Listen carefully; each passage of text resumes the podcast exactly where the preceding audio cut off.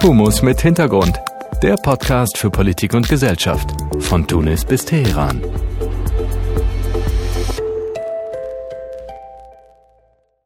Welcome back to another episode of the Humus mit Hintergrund podcast. I wish you all a happy new year. I hope everybody started great into 2022 and it gets better with another episode of this podcast.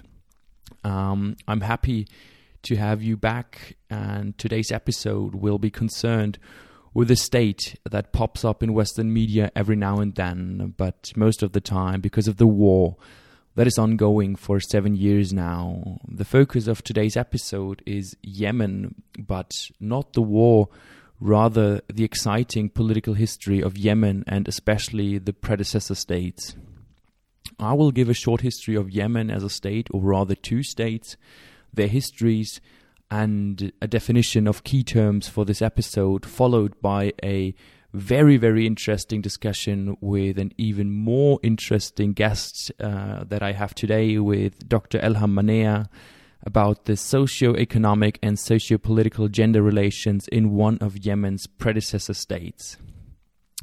So, as I mentioned, we will only shortly touch upon the current conflict and rather focus on the histories of both Yemen, Yemen's predecessor states, and I will start with northern Yemen, which um, became an independent state after the collapse of the Ottoman Empire in 1918. Um, the kingdom of Yemen, which persisted from 1918 until 1962, when the king Muhammad al Badr was deposed by revolutionists inspired by an Arab nationalist agenda, mainly by the Egyptian president Gamal Abdel Nasser. Um, and the coup started the North Yemen civil war, which terminated in the abolishment of the monarchy and the establishment of the Yemen Arab Republic, or um, simply referred to oftentimes as North Yemen. On the other hand, we have South Yemen, the People's Democratic Republic of Yemen, which existed from 1962 to 1990, preceded the South Yemeni state was preceded by the British colony of Aden and the Aden Protectorate. Um, in 1963, the National Liberation Front and the Front for the Liberation of Occupied South Yemen rebelled against the British colonization and on the 30th of November in 1962, 67, sorry, the People's Republic of Yemen and later the People's Democratic Republic of Re- Yemen was established. The state was built as a Marxist Leninist one party state and was mainly supported by the Soviet Union, East Germany, and Cuba. The only communist state of the region collapsed after a brief civil war in 1986 and especially after the collapse of the Soviet Union. Thereafter, North and South Yemen were unified into this, the Yemeni state that we see nowadays. But even after the unification, political tensions re-emerged between the leading parties in North and South Yemen, which not only led to a secession attempt by South Yemen, but also to an occupation of southern Yemeni parts by northern Yemeni troops as a result of the civil war in 1994. The secession tendencies are a reoccurring scheme in Yemeni politics, which is mirrored by the attempt to restore South Yemen via the Southern Transitional Council, which was founded in 2016, and try to maneuver the southern parts of Yemen through the political turmoil during the ongoing civil war uh, its purpose has been to restore the sovereignty of South Yemen.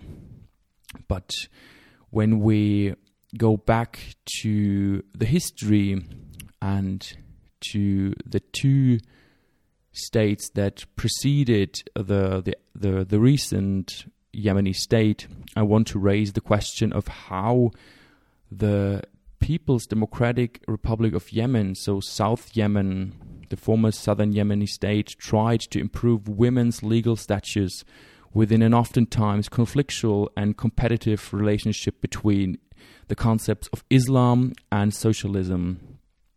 As in many other states, in, um, as in many other socialist states, the People's Democratic Republic was eager to develop a process of radical social and economic transformation when they came to power, and even thus concerned to reform areas of life which already have been regulated by the re- by the religion.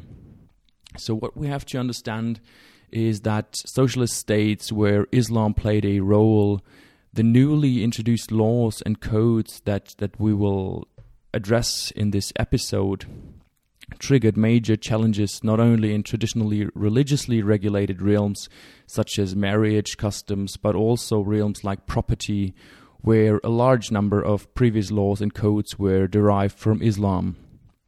For example, legal, reflo- legal reforms in this instance challenged the former state and traditional beliefs and practices. After People's Democratic Republic of Yemen um, gained independence in 1967, the politicians focused on improving the judicial position of women due to their egalitarian understanding of society and their commitment to the revolutionary socialist transformations of the newly established state and maybe even more ambitious society. The People's Democratic Republic of Yemen's understanding of socialism differed immensely from the socialism in other countries of the MENA region, such as Egypt, Algeria, Syria, Iraq, or Libya, due to their commitment to something called Arab socialism. So the states that I mentioned, um, Egypt, Algeria, Syria, Iraq, or Libya, um, rather chose the term Arab socialism to describe their political system And this Arab socialism uh, was derived from the principles of Islam and also by their recourse on nationalism in order to prevent a nuanced understanding of, the society of class and its oppressing features, um, which can be triggered by, by class inequalities. So, these states that I talked about expanded their, their state sector in economic terms, but, but they clearly remained capitalist societies.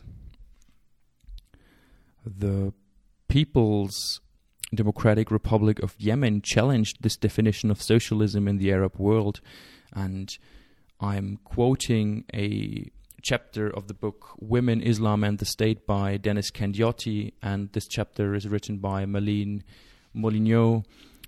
Um, the ruling party, formerly the National Liberation Front and known after 1978 as the Yemeni Socialist Party, described itself as the vanguard of the Yemeni working class, and its official doctrine was not derived from the teachings of Islam but bore the explicit influence of the writings of Marx, Engels, and Lenin. While according to party documents the country was not yet socialist, but was socialist oriented, it was scientific socialism which provided the theoretical underpinnings of government policy. And the word scientific was implicitly contrasted to the word Arab in Arab socialism. For these reasons, the legal system which emerged in South Yemen was distinctive in the Arab context, and its laws, taken as a whole, were among the most radical in the Muslim world. When we go back in time into 1968, the ruling party of South Yemen explained the guidelines for their governmental policies. These were targeted at destroying the old state apparatus and developing something called people's power. Furthermore, they were committed to implement measures against foreign capital and to adopt an anti imperialist foreign policy. In 1970, a central cornerstone for the re- redistribu- redistribution was decreed, namely the land reform, and one year later, the first three year plan was adopted. So, what we see here are the classical policies that have been introduced by many socialist governments in, in recent history. I am quoting Molyneux again. In broad outline, the policies amounted to the construction of a planned economy with a strong state sector and considerable government intervention at the levels of prices, wages, distribution, and production, a model emulated in most of the countries within the pro Soviet socialist bloc. The destruction of the old state apparatus and transformation of the relationship between state and people was formalized by the Constitution of 1970, which was the embodiment of the Soviet theorists called basic laws. Among other things, it outlined the government's political principles, the organization of the powers of the state, and the rights and duties of citizens and their representative organizations. So, this is the end of the quotation. And I want to add that in an attempt to adapt the law and the legal system to the egalitarian principles derived um, from socialism, from the inherent understanding that the ruling class or the, the, the ruling party, rather, in, in Yemen, in the South Yemen country, had and tried to impose via the constitution um, there have been far reaching changes, such as the family law of 1974, to which we come back later, uh, which extended women's rights, and of course, the earlier mentioned land reform and a number of labor laws, um, which were intended to improve the working conditions and welfare for the working class. So these um, newly established rights or reformulated laws um, have been an attempt of the government of South Yemen to adapt the law and, and especially the legal system to these egalitarian principles which have been codif- codified in the constitution. So, what is interesting, in my opinion, is the point that the legal system of the People's Democratic Republic of Yemen tried to achieve what the bourgeois revolution in, in Europe achieved, namely creating a unified and state administered legal system via extending states' legal authority into rural areas where religious laws and practices prevailed. prevailed. And additionally, the establishment of a new legal system extended the process of, of generation, generating some kind of national entity which aimed at destructing the old kin based allegiances, mainly among tribal and social structures, which, and this I have to, I have to mention this um, and highlight this that tribal structures and kinship structures are something very, very popular and still still apparent in in defining the social structure of of Yemen even nowadays. And these this this process of generating a national entity really aimed at destructing these old kin based or traditional kin based allegiances and, and tribal structures. These new laws intentionally crossed tribal lines and tried to generate a national identification by extending the citizenship rights and uh, in generating a new state people relation. So, this is everything I want to say in order to give you a short historical background and understanding of what we're talking about in the following. One more thing that I have to mention I already mentioned the term family law, and because this will be a central or key element of our discussion later on, I will shortly define family law, and this is a, family law is an area of law that deals with family matters and domestic relations. For example, it regulates marriages or paternity or juvenile law. And this family law, this this area of law, is inherently important when talking about women's rights and women's socioeconomic and sociopolitical positioning in, in society. But enough from me right now. Let's turn to our discussion.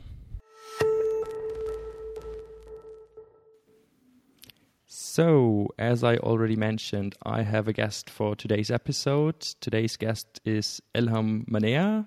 Uh, welcome at the Hummus with Hintergrund podcast today. Happy to have you. Same here. Same here. Thank you very much for this invitation. Yeah. Um, so first of all, I would like to introduce you to the audience. Elham Manea is a private lecturer at the Institute of Political Science at the University of Zurich. She's an author and human rights activist, and she received her bachelor's degree in political science from the University of Kuwait and then worked for three years as an assistant at the University of Sana'a in Yemen. With a Fulbright scholarship, she completed her master's degree in comparative politics at the American University in Washington, D.C. And in Switzerland, she worked as a radio and online journalist for the Arab service of Swiss Info, Swiss Radio International. After that, in 2001, she earned her PhD from the University of Zurich, and in 2011, she habilitated there with the thesis The Arab State and Women's Rights The Trap of Authoritarian Governance. Is this right, Elham? That is right, in Perfect. a nutshell. Then I will go into your research interests because this is quite interesting for me, I guess, and for the audience as well. So, you're teaching and researching in the areas of legal pluralism and Islamic law, politics of the Arab Peninsula, mainly on Yemen and Saudi Arabia, gender and politics in the Arab world, and political Islam. You also advised governmental and non governmental and international organizations on women's rights and human rights issues, Islamism, and countries in conflict zones. And your most recent publications are Women and Sharia Law, the impact of legal pluralism in the UK, and Der alltägliche Islamismus, so the everyday Islamism. Is this right also? It was translated into English with the title The Perils of Nonviolent Islamism, Ah, published by, in New York. Great. Thank you. Perfect. So, um, I would like start to, to start right away with a question that is so broad and so deep, but maybe we can keep it quite short. Um, so the f- focus of this episode is not the ongoing war in Yemen, but I think when we talk about Yemen today, we have to address this issue in some way or another. Um,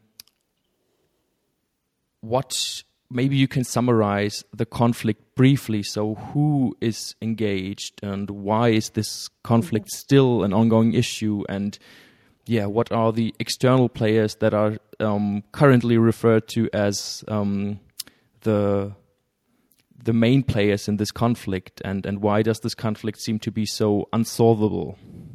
Yeah, it's a very good question. Um, I'm working on it uh, in a book project right now.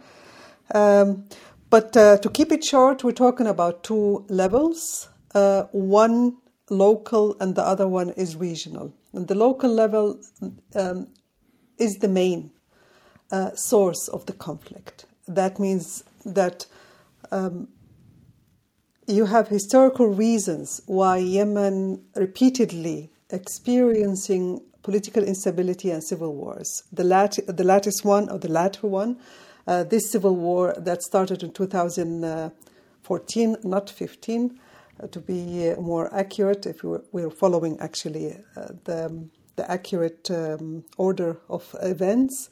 Uh, this started earlier and it has its historical roots. The internal dimension has to do with the exclusion uh, of regions, of social groups, and um, the feeling that they don't find themselves within uh, this political system.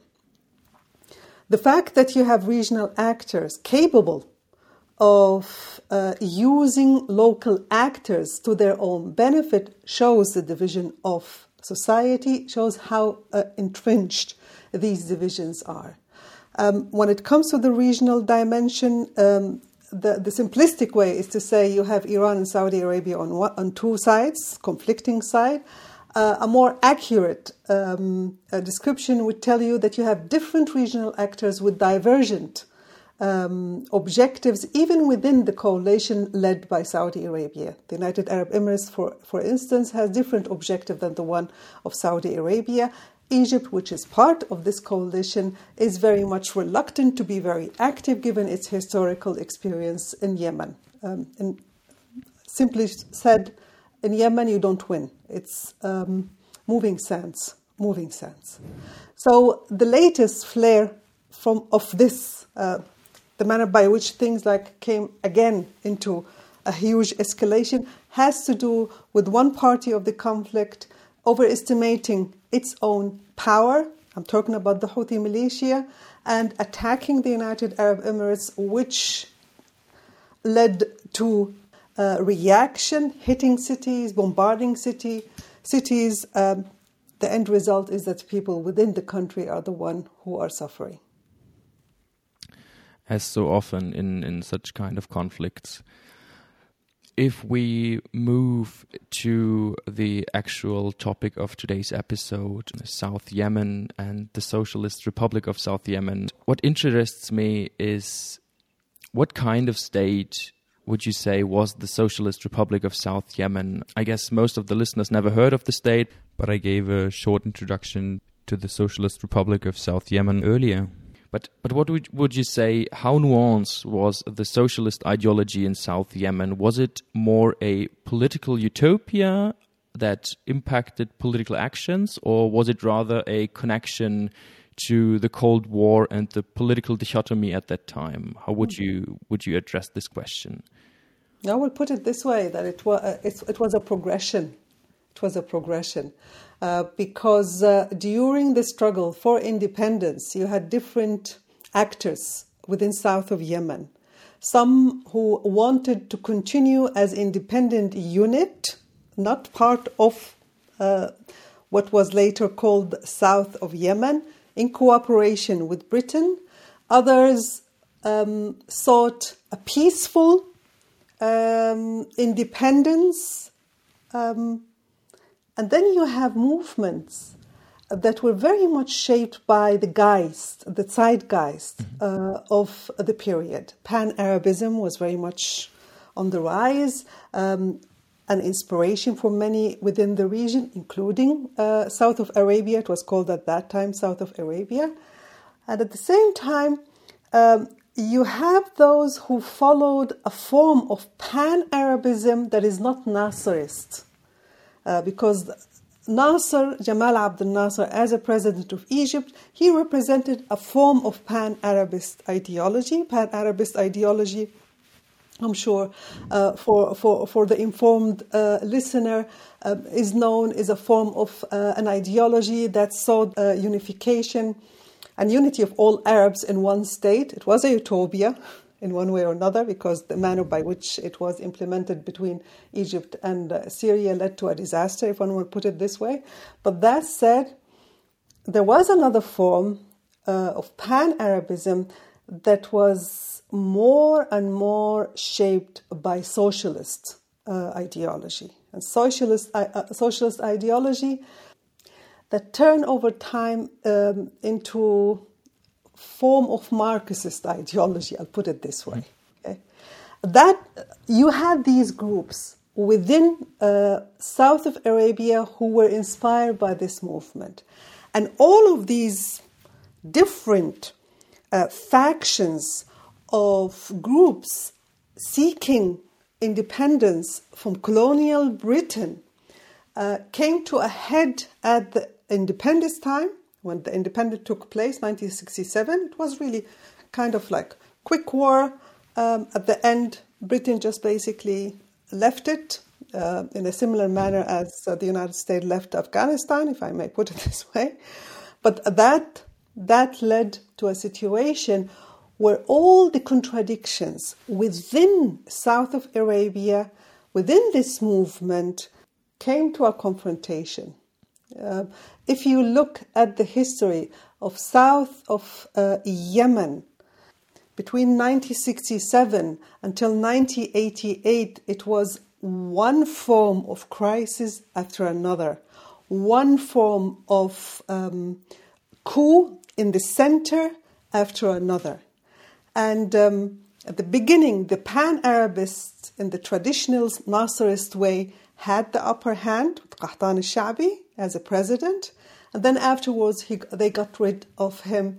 And with that, in 1970, you had the first communist state inside of the Arabian Peninsula, if not in the Middle East and North Africa in general. Because it was one state that had a constitution telling you that this is uh, the Marxist Leninist ideology is uh, the ideology of this um, state, and the, so, um, the, the, party um, is the one, the leading vanguard that is responsible of implementing this ideology.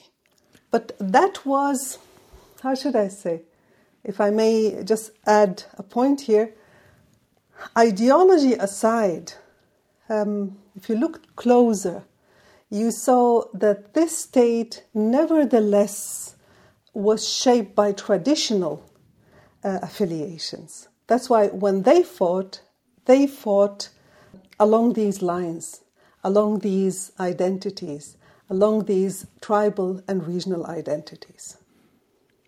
Yeah, very interesting. So, what we can, um, or what I understood from your elaborations on this question is that we have some kind of two periods where the socialist ideology has some something uh, has split up into two two eras. The first one uh, mainly marked by the pan-Arabist ideology, not so much socialist ideology, but unification of the Arab nations, and the second part clearly a socialist, communist, um, Marxist tendencies, um, also written in the constitution, which is quite interesting, as you said, the first state in the MENA region and um, uh, the first socialist and communist state in the MENA region. And I want to to move deeper into the um, ideological ways the, the socialists brought into South Yemen. Um, so when we abstractly look at, at socialism, the socialist ideology has the claim to equality. I would like to ask you how did the state or the, the elites, the power, the people in power negotiate these tensions between the power manifesting patriarchy and the socialist claim to equality, especially in terms of, of gender equality, when we when we think about that certain kind of gender equality at that time and even today, I would say, destabilizes certain practices of power. Um, how how did they um, deal with this tension between the claim to equality and the the, the, the power that is manifested via patriarchal structures in, in, the, in the political scene? Um, first, I have to say that the narrative uh, of equality um, was an, a narrative that did not um, that were not translated into reality. Um, you created a new strata. Uh, you, there were specifically with certain coercive and oppressive uh, methods. The state um, got rid of the previous elites only to create a new one. Okay, um, when it concerns the gender equality, and concern the gender equality, yes, one sees uh, on the one hand um, an insistence, uh, uh, they were more or less cut and paste um, form of um, ideological manifestations. One insists we have, we women are equal. You know, we have to get rid of all of these patriarchal structures and at the same time, um, a, a, family law. They translated that in a family law that was considered one of the best family laws. But it was interesting to see that this family law, on the one hand, did not end polygamy. Did not uh, uh, end polygamy. Um, the question for me was always, and you've seen in my in my habilitation, uh, I talked about three countries: Yemen, Syria, and Kuwait, and I looked at north and south of Yemen. And uh, when I looked, uh, cer- certainly, if you compare between north and south of Yemen, certainly the gender situation, the, se- the gender, at least policies of south of Yemen were far more progressive. Uh, did they implement it? That's another question. And here we see that the implementation was focused within the center, if I may put it. The further you went, uh, the less uh, implementation uh, took place. And here you, uh, uh, I connect that with your important question, um, how that is related to the, the to the power how that is uh, related to the power. Because the elite, if I may put this uh, put it this way, specifically those who are in control of the socialist uh, system and party, very often depended on the traditional base of power on areas and regions that were um, tribal, conservative, and not really keen on issues of um, emancipation. So um, there, there was a necessity of a certain kind of cautious implementation when it concerns um, this family law. And that explains why this law did not really permeate society. If you look at Tunisia, Tunisia is the only country in the region that has a very progressive family law since 1956. Uh, we saw in 2011, after the Yasmin revolution, when the discussion in the uh, uh, over the constitution was taking place, and some conservative Islamist um, uh, uh, forces were trying to change one article from equality to complementary uh, in terms of the relationship between men and women in, before the law. Um, you had thousands of men and women going to the streets. And through the action of the civil society, they were able to stop that. Not in, uh, in south of Yemen. South of Yemen, once the unification took place in 1990, they left the family laws on the side because they knew it's a very sensitive issue. 1992, when they adopted a family law for this unified country, they adopted a family law that was a copy paste of the most, um, forgive me for the, uh, the, the, expression, most reactionary, reactionary family law uh, in the whole region, the one of the north of Yemen. They took it, cut and paste, um, without even a reaction. During my interviews, during that field work that I conducted for the um, habilitation,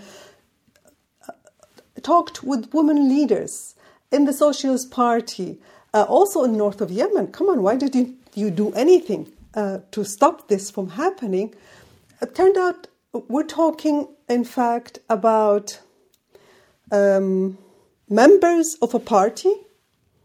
Uh, they're, of course, part of the women's movement in the South, but they were members of the, of the party. They tried to uh, exercise a certain kind uh, to lobby uh, for a better law, but their influence was restricted and they followed the line of the party. They followed the line of the party. In that period, you didn't have an independent um, women's movement as you can see uh, today. So, a short um, answer to your question is just just like the communist ex, uh, experience in south of Yemen that was really shaped by the traditional context of south of Yemen, the implementation of emancipatory laws were also curtailed by power calculation. And add to that, at least that's what I heard from colleagues in south of Yemen, they would tell you even those who were preaching women's rights from the men in the Socialist Party, when it concerned, they meant very often women of other men, not their family, mm-hmm. not from their own family. Um, I tend to look at the ex- experience of the Socialist uh, Party um, in the South differently from many who think that was law and order. Um, I see it more critically in because uh, if there was any equality, it was equality in poverty you already mentioned the the unification process, and you said that the, the, the family law at that time was copy pasted from the, the, the reactionary North Yemeni family law, family law, but which role have gender rights played in this process of unification? Was this something that has been addressed at the larger political um, scene, or was this something that we have talked about, but just in in person, or just um, on the side not that central to the process of unification itself. It was not discussed out of fear of uh, jeopardizing the whole process. And that I heard from those who were in the loop, party to this uh, process of negotiation. And I, I, think I quoted them as well in the book. Because, um, on the one hand, um, you have to look at the narratives of conservative, tribal, and Islamist uh, parties in north of Yemen. And I'm, i mean um, groups who were very much um, against a unification because of the ideological nature of the South. And you had on the other side, in the South, also those who were very hesitant about joining the North in a unification because of the tribal military uh, nature uh, of the North. When it concerns the family law, the family law and the issue of women in the South was used by the conservative and tribal forces in uh, north of Yemen as a mean to say, are you, do you want to come and corrupt our women?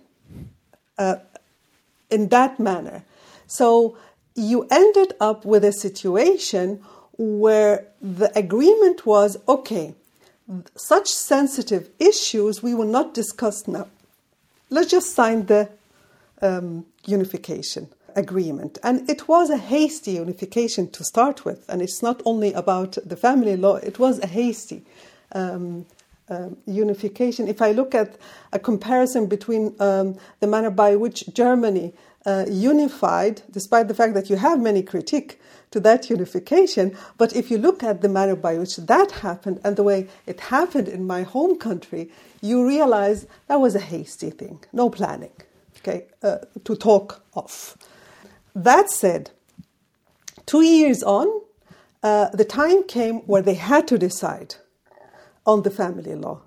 And in that period, uh, the, so- the Socialist Party, and, and one has to give them credit for that, they were insisting on ending the role of parallel religious structures run by the Muslim Brotherhood, al-Ma'ahid al-Ilmiya, uh, called, or the, um, um, the literal translation is the um, scientific uh, institutes, which were actually religious institute uh, disseminating the ideology uh, of uh, this uh, political religious movement. And uh, in the negotiation, there was this kind of attempt, and th- that what uh, Ali Abdullah Saleh, as a president at that time, he succeeded in saying, um, I'll give you this law to end uh, the practice of the religious uh, institutes, but in return, you give me the family law. You give me the family law. And at the end of the day, they agreed. Um, they wanted that, uh, they won the, the battle when it concerns uh, the education law, and they lost the battle when it concerned the family law. And here we come to a certain feature one discern when we talk about leaders. Um, specifically, I'm talking right now about the context of Yemen, although one can in fact generalize um, in other countries in the MENA region, is that you, you see a kind of a Machiavellian um, tendency. Um, uh, the gender policies, family laws, uh, have often lost to the calculation of politics of survival of these leaders. And um, the, the end of that uh, family law, emancipatory family law of the South, was one um, such case.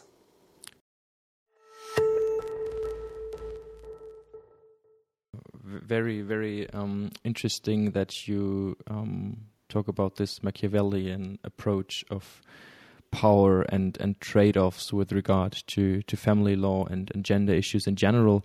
So we're skipping a little bit or jumping a little bit in, in time. Um, so we had the unification, and now we talk about the unified Yemeni state.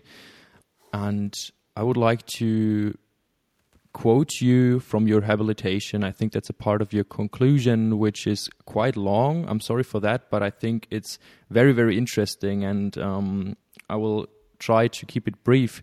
But I want to talk about this this um, certain part of the conclusion of your habilitation. You write Yemen and Syria, the state's politics of survival and its pro propensity to give in to the demands of its traditional base of power have shaped the type of family laws they chose. But the issue at hand here far exceeds the mere politics of survival and the base of power the elites must accommodate. In fact, one very interesting finding of this study has been that the religious nature of the family laws applied in the two countries perpetuates the social fragmentation in the two societies and thus preserves each state's feature. In Syria, regardless of which religion's family law we are talking about, all family laws make it practically impossible for members of different religious or sectarian communities to marry. And in Yemen, family laws preserve the tribal nature of their states. In the two countries, all family laws mention that the guardian has the right to dissolve a marriage if the groom is not fit or suitable. The kafa'a provision has been instrumental in the two countries as a way to prevent marriages between sects, religious, and tribes. Uh, in fact, family laws are the tool that helped perpetuate the very authoritarian nature of the Arab state. It has kept the society divided, hindering intermarriage between Sunnis and Shiites, Christians and Muslims and Jews, superior tribes and inferior tribes, etc. In the process, in each country, it has sabotaged the development of a national identity. In other words, these laws have served to keep intact the elite's traditional base of power in all its fragmented sectarian, religious, tribal, and regional forms. No wonder that scholars and intellectuals have kept repeating the same statement since the inception of the modern Arab state. There are no citizens in Arab states, only members of ethnic, religious, regional, tribal, or sectarian communities. End of the quotation. Well, there's so much in this quotation, I think. So you, you talked about how power, um, the Machiavellian power approach, and, and, and gender rights are interconnected, and you, I think, we can find this in this in this quotation as as well, where you say that family laws are the tool that helps perpetuate the very authoritarian nature of the Arab state. Could you uh, elaborate on that? Yeah. Because I think this is a strong argument here. It's a very strong argument, and um, but I have to unpack it uh, in order to understand where is this coming from. Um, I'm talking about countries and states where one sees um, that uh, the political elites, for their survival, they depend on a certain traditional base of power. And we're talking about countries where um, I prefer to call it diversity. You have diverse uh, uh, society with um, different um, religious affiliation, tribal affiliation, regional affiliation. Uh, a linguistic affiliation. The problem is basically when we talk about family laws, very often we talk about issues how is this concerns divorce, how is this concerns and impacting women's life, and it does impact women's life to, um, to the worse, to be honest. Okay? My question that I started with in this study uh, was a puzzle I'll put it this way the puzzle was this the very state that gave women in this region um, many rights in the public sphere, for instance, voting rights. Take Syria 1953, uh, uh, when they had the first ability to vote. That very state was very hesitant to change the family laws within these countries. And if you look at these family laws, you see that they implement something like a legacy of the Ottoman Empire, the millet system. Each religious group has its own religious family law. Um, that was a manner by which the Ottoman Empire was trying to control huge areas with diverse communities. But the outcome is what Albert Hourani called um, close communities, communities living parallel to each other, uh, fearing each other. And the relationship between this state and these communities always came through a mediator, and that is the religious uh, leader. If you look at that system and how it impacted family laws, we see in different Arab countries um, Syria, Lebanon, uh, Yemen, uh, despite the fact that it was very difficult for the, the Ottoman to control uh, Yemen.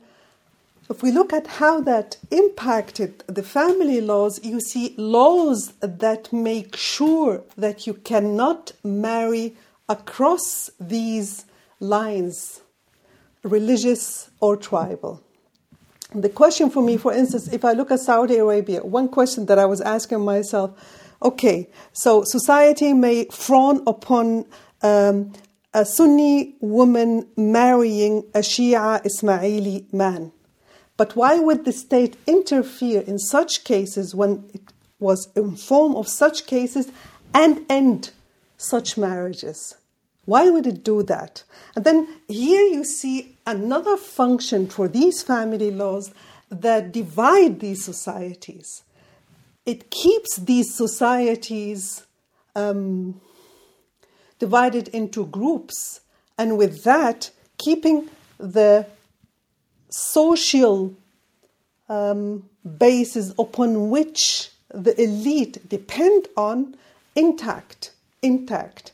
Um, and this fact that we cannot, we don't have um, civil law for marriage. Civil marriage is unheard of.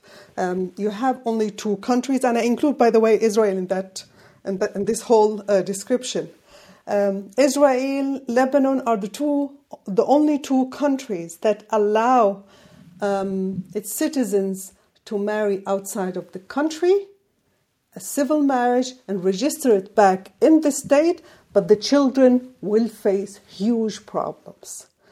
For, from, a, from, from the perspective um, of the features of this authoritarian state, these laws serve the purpose of keeping its own um, traditional base of power intact.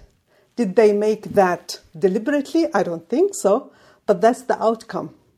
That's the outcome. And at the same time, we see a different dimension to explain why we are finding until today very difficult to change these family laws. Until today, you have laws that tell you that as um, woman, um, I will be treated as a minor. And there was this report of the Arab Human Development Report in 2019 about differentiated citizenship. It was a very beautiful report because it, um, it talked about different shades of citizenships. We are not equal before the law. Uh, depending on on your uh, sectarian affiliation, uh, your um, region, closer or not from the core uh, of power, your color, your gender, you will be treated differently. And your social uh, group. I mean, if I talk about Yemen, we have a group. Um, you can call them because that's what they prefer to call themselves today the Yemeni blacks um, they are treated as um, a seventh category of citizenship, not only a second category of, uh, of citizenship. Uh, when it comes to women, this report added um, another dimension is that it's not only different shade of citizenship, it's a mediated form of citizenship because as a woman, the citizenship um, uh, the relationship between the state with her goes through her male guardian. So it's not only about women's rights, uh, it's about the whole concept. Do we have citizens? I mean, the, the manner by which uh, in Syria, that civil war, how furious um, it was fought along identities, along identities um, shows how the idea of a Syrian citizen, despite the pan Arab ideology of the Ba'athist Party in Syria, was not really implemented in a manner that create a national uh, that creates a national identity. Neither in Yemen. In Yemen, and I said that once in a paper. If I say I'm Yemeni, the question is, which part of Yemen do you mean? Yeah.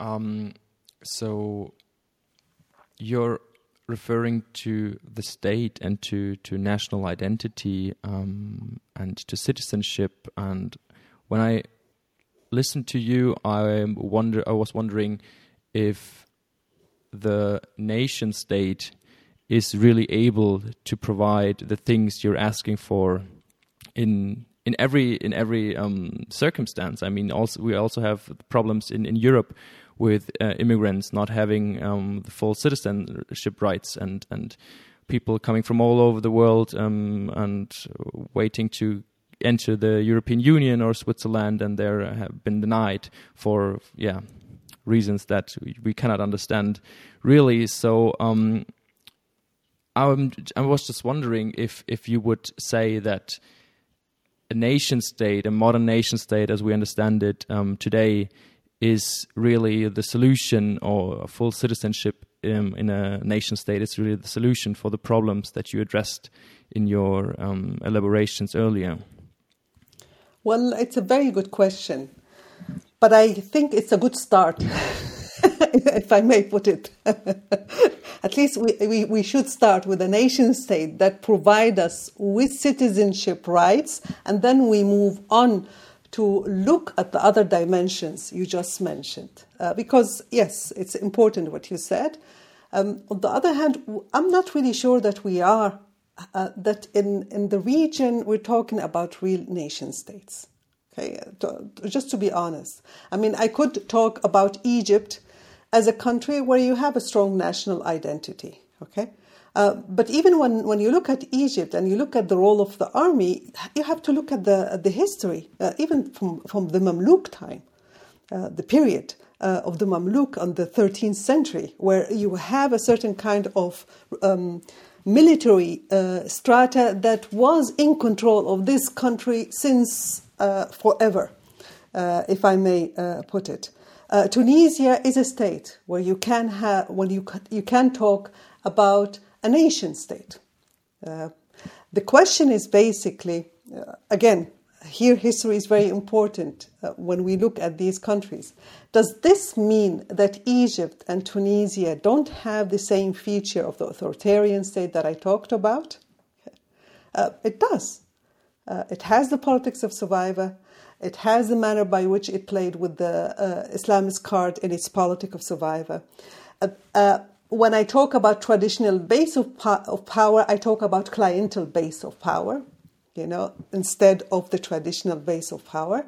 And at the same time, one sees there um, Tunisia, because it's the one country that you can say, here you had a leader with a vision that wanted a modern state that introduced all the necessary laws as tools for this modernization process.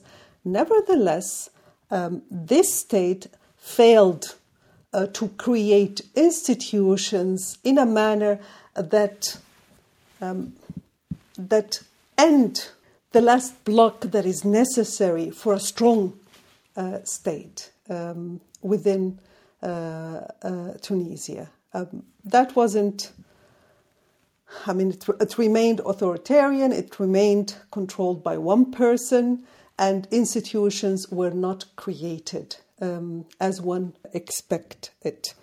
Again, uh, if I go back to your question, um, it would be good to start uh, with a nation state with citizenship that you can talk about citizenship uh, because at least uh, with that you have a basis to start with in order to expand to other fronts that we are yet to have in Yemen, we are yet to have in Syria, we are yet to have in other countries.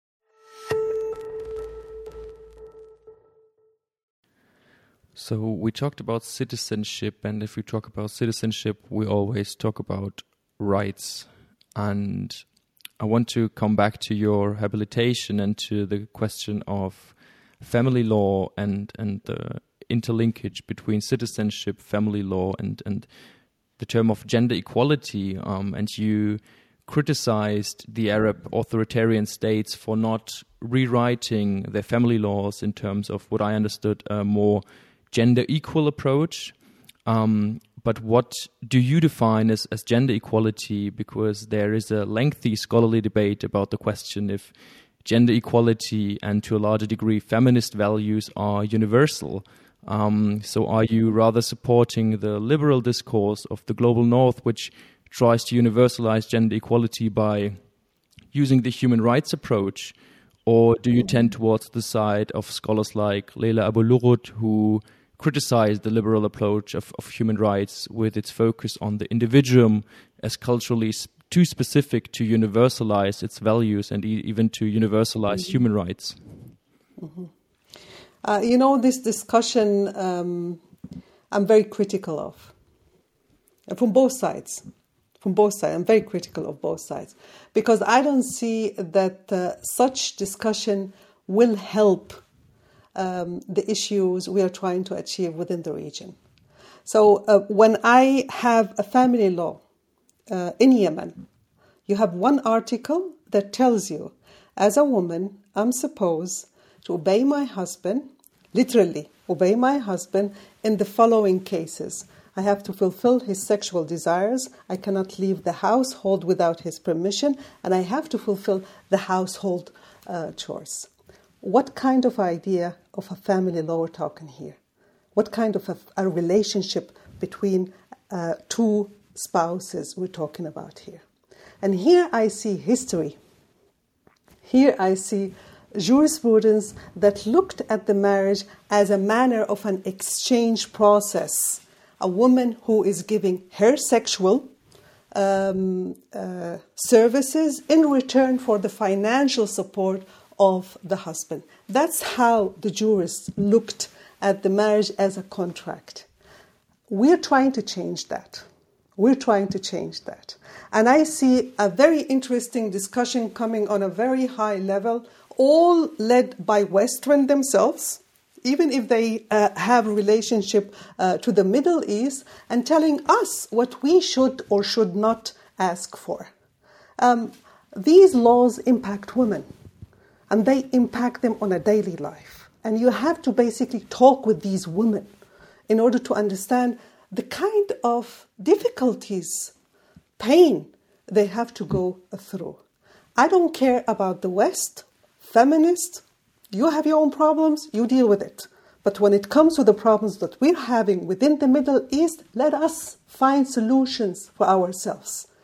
And this is another form of maternalistic Western way of telling us in which direction we should go from both sides, whether liberal or uh, the other form uh, that I called essentialist in my work.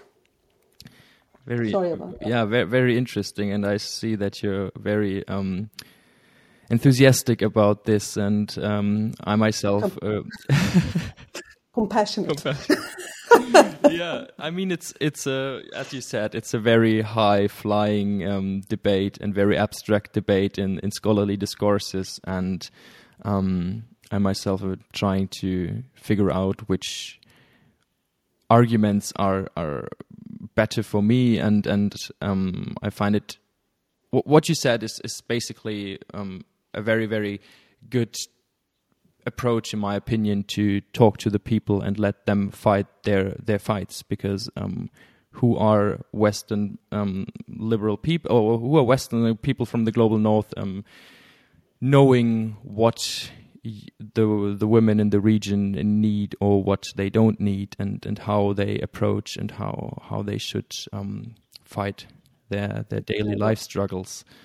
Um, okay, let's move on if if we jump in time to to Yemen today, and we already oh. talked about the devastating situation um, large parts of Yemen are, are currently in. But how would you describe the recent um, gender regime in Yemen? What is the status quo right now? Yeah, well, um, the family law um, that was adopted in 1992 and further change with the loss of south of Yemen in the 1994 uh, civil war. Um, that civil war um, had a payback by the president to the Islamist forces that supported him, and that led to changes in the family law. One of the changes does not set any minimum age uh, for marriage. Uh, the, you have a, a, change in 1998 that tells you that the, the guardian has the right, the guardian has the right to decide if the girl um, is sexually um, is sexually mature for sexual intercourse. Uh, um, it's, it's, it's, said that that um, and and that led to really grave consequences for girls married as early as seven uh, or eight years old. Um, these laws are kept intact. There were attempts to change it by civil society actors. Uh, here I have to emphasize the Yemeni civil society was very vibrant before the, the, that war, very vibrant. And you had very strong women's movements, which, uh, or at least women civil society actors who were pushing for changes. Didn't work, and then came the war, and the war exacerbated the gender situation specific when it concerns uh, child marriage, when it concerns um, um, girls not having education, uh, because uh, right now one sees that uh, even the schools are not really functioning unless they are paid for, and um, as a as a rule, uh, the the problems we used to have um, in Yemen uh, increased. Um, the issue about gender violence, domestic violence increased. Another level um, had to do with the type of militia that were used by the coalition. And here you see that some of them started to um, exercise or commit um, sexual violence crimes that Yemen uh, were not accustomed to because of the traditional um, tribal customary law. Such uh, crimes were really frowned upon and at the same time um, punished uh, severely. Um, the war changed many things when it comes to this. Even uh, um, the militia, the Houthis themselves, um, certain codes of conduct um, were broken by them. For instance, um, beating women, um, taking women in prison. I mean, the, uh, the coalition did that, but also the Houthis did that. So you see uh, um, an increase in gender violence, an increase in certain uh, social uh, problems. On the other hand, you see a situation what, when we, uh, that, that is very often known in conflict areas, during wars, during revolutions, um, where women, because of these unusual situations, are pushed to take unusual uh, roles. Um, they are more and more pushed um, to enter the workforce. They are the breadwinner in the absence of their husbands and uh, brothers uh, and fathers. And you have many reports that talked about the manner by which women are playing an important role on the ground for the uh, for their communities um, as um, humanitarian providers helping in distributing uh, humanitarian um, help bridge builders of, um, for, a, for a paper that I wrote for the gender unit for the UN envoy to Yemen. There was a paper that I wrote about a type of um, post conflict forms and women's integration uh, in it. It was very interesting to see that you have some women who are, in fact, working to um, build um, understanding, to release um, prisoners. You have organization, one organization that started by the Islah party, but became independent. The woman, the woman who started it, had uh, herself an experience of lost, um, kidnapped uh, person. So she started an organization for mothers of kidnapped. And through that organization, she was able, using customary law, to release 800 um, disappeared persons. Uh, you have women who were able to solve tribal uh, conflicts um, in a region, for instance, in the Mar, where um, there was a fight for more than uh, 10 years over uh, the use of a water source by in which was in between several tribal areas and through her knowledge and the respect that people had for her uh, she was able to solve that uh, problem, and the water was used by everybody. Uh, they found a solution. What I'm trying to say, on the one hand, you have problems increased because of the conflict situation. On the other hand, you see more and more um, active participation of women in fields where previously they were not expected to um, be in, and that has to do with the conflict situation, which allowed them to um, defy uh, social norms, certain kind of like gender, uh, patriarchal um, perception to their roles, and successfully contributing uh, to the peace and humanitarian uh, situation in their own country. That doesn't mean that you don't have women uh, who are working as parties to the conflict. Uh, you have them. Uh, you have a group called Zainabiyat. Um, although from their side they say they don't call themselves Zainabiyat, they call themselves as uh, um, a police, a female police force. Well, regardless of which uh, name you call them, they were acting on the side of the Houthi militia. Um, in a very harsh, oppressive way against uh, women. On the other side, you also see uh, those who are working with the side of the coalition or with the uh, the Southern Transitional Council. So you have those who are also party to the conflicts. Women are not.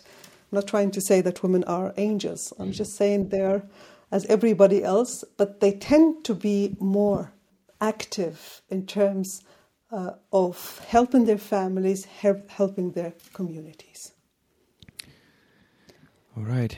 Thank you so much, Elham, for uh, being guest in the podcast. Thank you so much for the, your insightful information and yeah. I I really appreciate the invitation, Dominik. Really, thank you very much. Uh, that's uh, I I I was happy uh, that you invited me, and I'm really grateful uh, for it. And I hope it will reach a wider audience. Yeah, we we will. I'm I'm sure about that. That was so interesting talking to you. Thank you so much again. Have Thank a great you. day. Ma bye bye. Bye.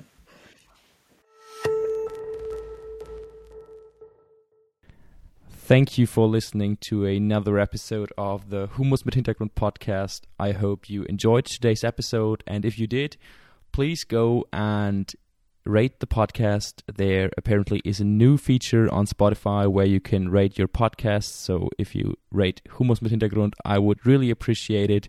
Thanks again and have a great day.